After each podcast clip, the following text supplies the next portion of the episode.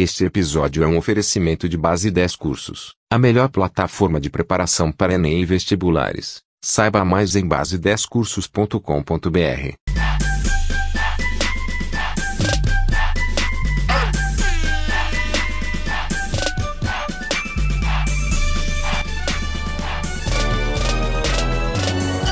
Fala pessoal, tudo bem com vocês? Professor Estefânio Gama novamente, para darmos continuidade aqui aos nossos episódios sobre história geral. O assunto de hoje é a crise de 1929. Isso mesmo, pessoal, a crise que vai abalar o mundo capitalista.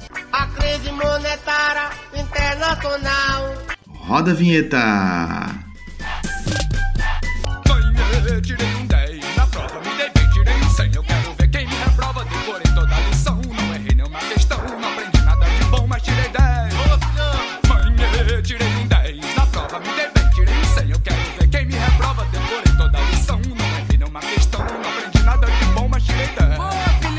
É isso aí, pessoal. Como disse a vocês, episódio de hoje, a crise de 1929. Mas antes de fato de entrarmos na crise, vamos dar uma olhadinha nos Estados Unidos pós Primeira Guerra Mundial, ou seja, década de 1920. Os Estados Unidos, podemos dizer, que foram os grandes beneficiados com a Grande Guerra uma vez que o seu parque industrial não foi destruído porque a guerra não ocorre em seu território.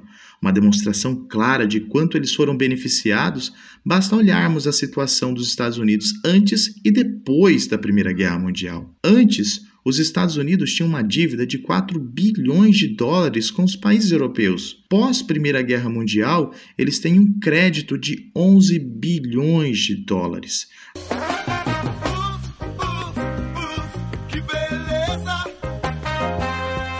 Além disso, as potências europeias, que agora estavam destruídas por conta, por conta da Grande Guerra, compravam os produtos industrializados de quem? É claro, dos Estados Unidos. Então, de fato, se destacaram aqui os norte-americanos como uma potência capitalista, sobretudo por conta da elevação do consumo, tanto interno quanto externo. Os Estados Unidos, pessoal, estavam vivendo o chamado milagre econômico. Tudo isso estava associado a uma acelerada produção industrial, e não somente a industrial, mas também no campo. Viviam inovações tecnológicas, a indústria automobilística estava bombando, Henry Ford com o modelo T, com automóveis no valor na casa de 800 dólares, com a possibilidade dos próprios operários comprarem os seus próprios automóveis. Então, tudo isso, uma vida marcada pelo consumo do, do rádio, de produtos como eletrodomésticos, estabeleceram agora um novo estilo de vida americano, o American Way of Life, o estilo de vida americano pautado aonde? No consumo. Mas o que começa a acontecer de fato para nos encaminhar para a crise de 29? Todo o capital, todo o lucro obtido pelos industriais e pelos grandes agricultores era reinvestido e eles aumentavam cada vez mais a capacidade produtiva. Todavia, o poder de consumo dos americanos não aumentava e no mercado externo diminuía. Por quê? Porque agora as, o, as potências europeias estavam investindo nas suas indústrias, então os produtos que outrora eles importavam, agora eles estão fabricando.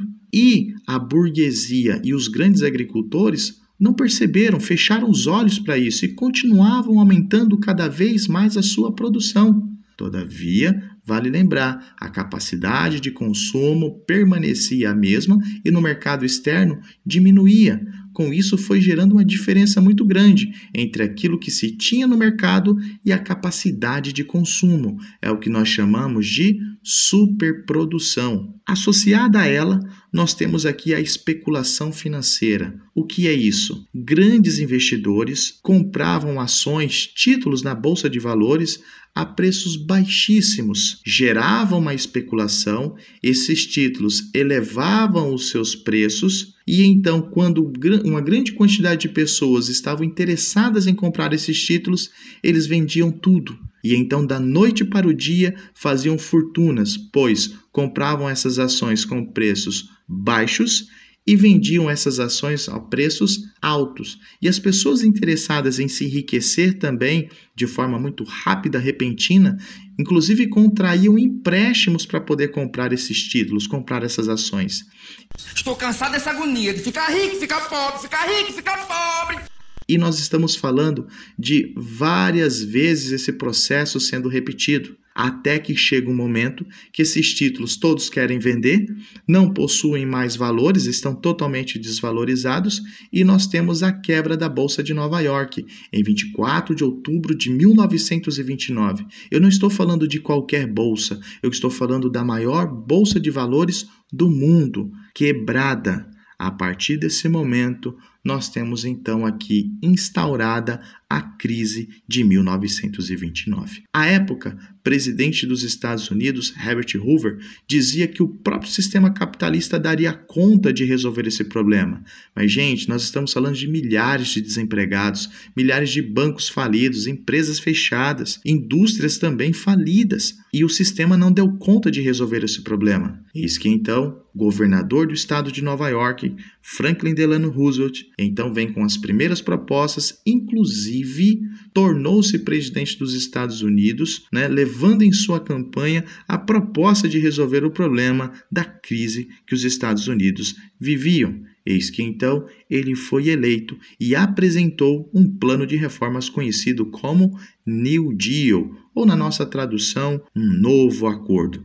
Nada como uma crise econômica para aguçar a criatividade. E dentre os pontos que a gente pode destacar do New Deal, vou aqui dizer a vocês basicamente três: o abandono do liberalismo clássico, uma vez que esse liberalismo provocou a crise de 29 e além do mais, não havia nenhum tipo de controle por parte do Estado na questão da produção e da especulação financeira. Além disso, New Deal houve o fortalecimento do papel do Estado na economia e, por fim, o Estado começou a agir como interventor indutor e planejador de políticas econômicas. Beleza, professor, mas na prática, como funcionou o New Deal? Quais foram as suas ações na vida da sociedade norte-americana? Então vamos lá. Primeiro, o investimento em obras públicas para poder abrir frentes de trabalho e fazer de fato o dinheiro circular entre a sociedade, no mercado, na economia estadunidense. Outro ponto, medidas restritivas ao setor financeiro,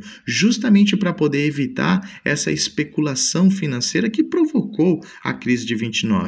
Promoveu também a abolição do trabalho infantil, para que as frentes de trabalho disponíveis pudessem ser ocupadas pelos homens, pelos chefes de famílias. Além do mais, promoveu o aumento dos salários. Professor, está em crise, como que vai aumentar o salário? Para que isso? Simples, pessoal. Aumentou o salário, aumentou o quê? A capacidade de consumo. Além disso, controle sobre preços, salários e produção industrial. Por que está tá controlando a produção industrial? Simples também, para que não gerasse a superprodução. Outro ponto fundamental uh, que desencadeou a crise de 29. E, por fim, a oferta de crédito para os consumidores ofertando crédito para que a capacidade de consumo pudesse aumentar e a indústria e o campo pudessem voltar a produzir. Deu certo? Claro que deu certo, mas isso não acontece da noite para o dia. Nós estamos falando da década de 1930. E aí, gente, nós temos pessoas desempregadas, pessoas passando fome, mães vendendo seus filhos. É, a crise foi intensa. A crise do sistema capitalista. E aí é necessário dizer que não somente os Estados Unidos sofreram com ela, países que tinham de alguma forma, direta ou indiretamente, ligação com a economia estadunidense sofreram com isso. A Europa sofreu, a América Latina sofreu, ou seja, o Brasil também sofreu. É sofrência demais! Quando nós estudamos a Era Vargas, temos episódio gravado sobre isso. Qual foi a alternativa que o Brasil teve diante do seu principal produto de exportação, que era o café? O Brasil teve que queimar café para que o preço não caísse de forma significativa, pois os principais consumidores do café brasileiro eram justamente os Estados Unidos e alguns países do continente europeu. Beleza, pessoal? Fico por aqui, espero que vocês tenham entendido a crise de 29 e também o New Deal. Glória a Deus. Glória a Deus. Um abraço e um beijo no coração de vocês. Fui!